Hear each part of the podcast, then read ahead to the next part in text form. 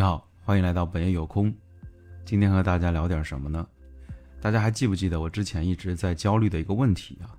呃，就是如果父母在家突发了健康的紧急状况，我呢在外地工作，没有办法及时赶到，这是一个实际上一直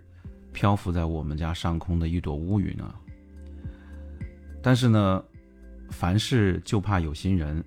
今年的年初，我做了预案之后，也在各个大的平台发了英雄帖，大家反应都比较寥寥啊。有的说呢可能性不大，有的说呢这个权责力不好分配，呃，总之呢就是觉得这件事情很困难。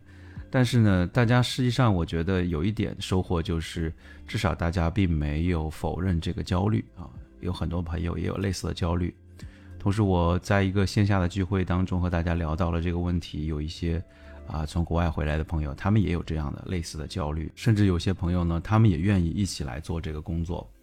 有意思的就是说，就是你只要有一个想法啊，好像这个很多十面八方的信息就会通过过滤呢，这个涌到你这里来啊。就昨昨天那个刷刷视频的时候啊，我看到了陪诊师。这个职业，哎，我就突然觉得说，这个职业其实挺适合去，啊，从商业化的角度去做这个紧急联系人的，因为他们有这种医院的很熟悉的流程的经验，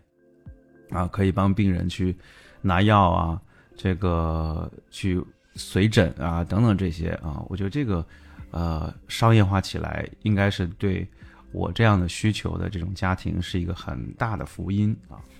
我可以找他，甚至他们还有一个口号，就是说你家医院里面的那个亲人啊。所以呢，今天我就让我自己的 AI 的分身去了解了一下，就得到了一些很多有意思的结论，还是蛮开心的啊。在了解到这些结论之后呢，呃，我就在淘宝上找到了这个店铺啊，并且跟他们聊了聊收费的情况或者合作。呃，我看了两家不多啊，一家是在淘宝的，它是一家长沙的一个这这个随诊的机构，但它在株洲的话呢，也是有可以可以接诊，但是呢，它必须要好像要四小时，也就是说，他要从长沙赶到株洲啊，所以我当时就觉得说，嗯，也可能是因为专业性的问题，他只能在长沙开展。然后我又找了这个美团，因为美团的线下 O2O 是比较好的。然后我看了一下，有一个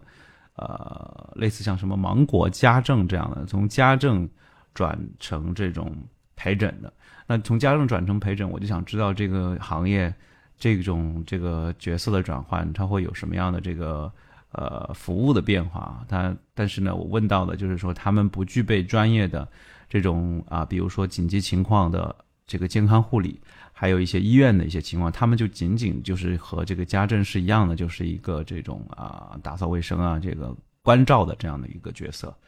所以很快我就了解到这个行业的很多的信息啊，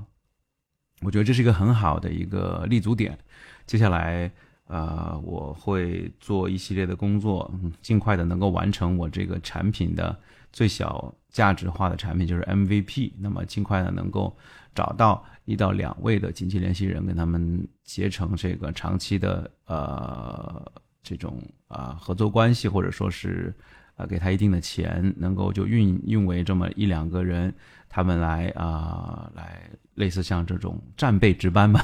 就如果我家里面真的出出现什么事情的话，我可以啊能够直接找到他们，他们能够啊很专业的去帮我的父母呢去处理健康上的一些紧急状况啊。